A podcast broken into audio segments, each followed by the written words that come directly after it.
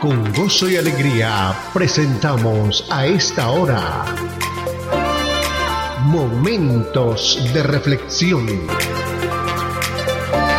A cargo del pastor Misael Ocampo Rivera. Bienvenidos a Momentos de Reflexión.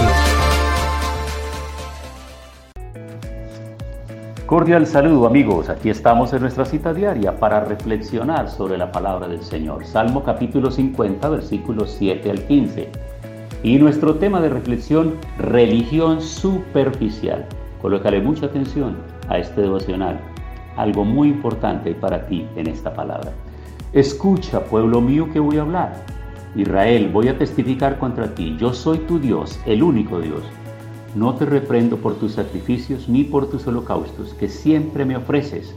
No necesito becerros de tu establo ni machos cabríos de tus apriscos, pues míos son los animales del bosque y mío también el ganado de los cerros. Conozco las aves de las alturas, todas las bestias del campo son mías. Si yo tuviera hambre no te lo diría, pues mío es el mundo y todo lo que contiene. ¿Acaso me alimento con carne de toros o con sangre de machos cabríos? Ofrece a Dios tu gratitud, cumple tus promesas al Altísimo, invócame en el día de la angustia, yo te libraré y tú me honrarás. Bueno, entonces, ¿de qué trata este tema de la religión superficial? Dios reprende a su pueblo por dos cosas. La primera es porque muestra una religiosidad externa sin tener una transformación interna del corazón. Y tenemos que darnos cuenta que la gran mayoría de personas alrededor del mundo viven de esa manera con una religiosidad externa. Dice el profeta Isaías, este pueblo de labios me honra, mas el corazón está lejos de Dios. ¿Y por qué vez tras vez la gente, las masas, las grandes multitudes viven alejadas de Dios? Pero tú encontrarás en ellos, en la gran mayoría de ellos, encontrarás símbolos religiosos. Entonces un símbolo que pende del cuello, un símbolo que está en la muñeca, que está en el tobillo, un símbolo que está ahí dentro de su vehículo, un símbolo que está allá en la sala de su casa, un símbolo que está ahí sobre la baranda de la cama, que está en el cuarto, en cualquier lugar hay símbolos religiosos. Pero hay que entender, el versículo 8 hasta el versículo 13 está hablando acerca de eso, del pueblo que pensaba que por ofrecerle sacrificios estaban bien con Dios, pero el corazón estaba alejado del Señor. El corazón estaba yéndose detrás de la idolatría. Querían ser como todas las demás naciones. Querían vivir como los demás. Y aquí hay un llamado muy importante para los cristianos. Aquellas personas que han sido lavadas por la sangre de Cristo, que les han sido perdonados sus pecados, no podemos vivir como los demás. No podemos vivir de la misma manera que viven aquellos que todavía no se han reconocido pecadores delante del Señor. Nuestro estilo de vida tiene que ser completamente diferente, totalmente diferente. Por eso los versículos del 8 al 13 muestran personas que piensan que con su adoración le están haciendo un favor a Dios. Esto es moralismo. La idea que con una vida ética o al cumplir ciertas normas religiosas Dios está en deuda con nosotros, realmente es la equivocación más grande.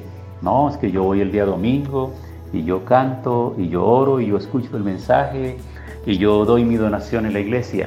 Bueno, Podríamos decir que eso está bien como parte de su fe, pero la vida diaria, amigo, estamos hablando de la cotidianidad, estamos hablando de la intimidad del hogar, estamos hablando de la relación de pareja, estamos hablando del tipo de trabajo al que nos dedicamos, estamos hablando de la parte como nosotros entendemos este mensaje que recibimos y lo podemos ubicar en nuestro corazón para que esto nos lleve a vivir cada día mejor.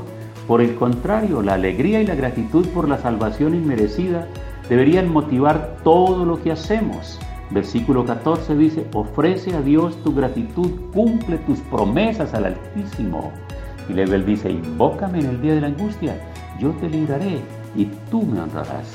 Examina tu corazón, ¿cree que Dios te debe algo?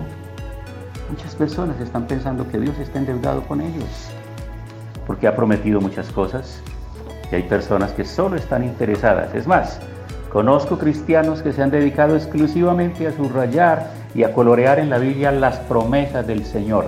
Recuerde que toda promesa trae implícito un compromiso de obediencia. Es como hablando del tema de los derechos y de los deberes. Personas que solo existen y están permanentemente reclamando sus derechos, pero nunca están pendientes de sus deberes. Todo derecho implica un deber. Así que no podemos solamente estarle reclamando a Dios cosas si no estamos cumpliendo con Él. Por eso es importante tener en cuenta, examina tu corazón. ¿Crees que Dios te debe algo?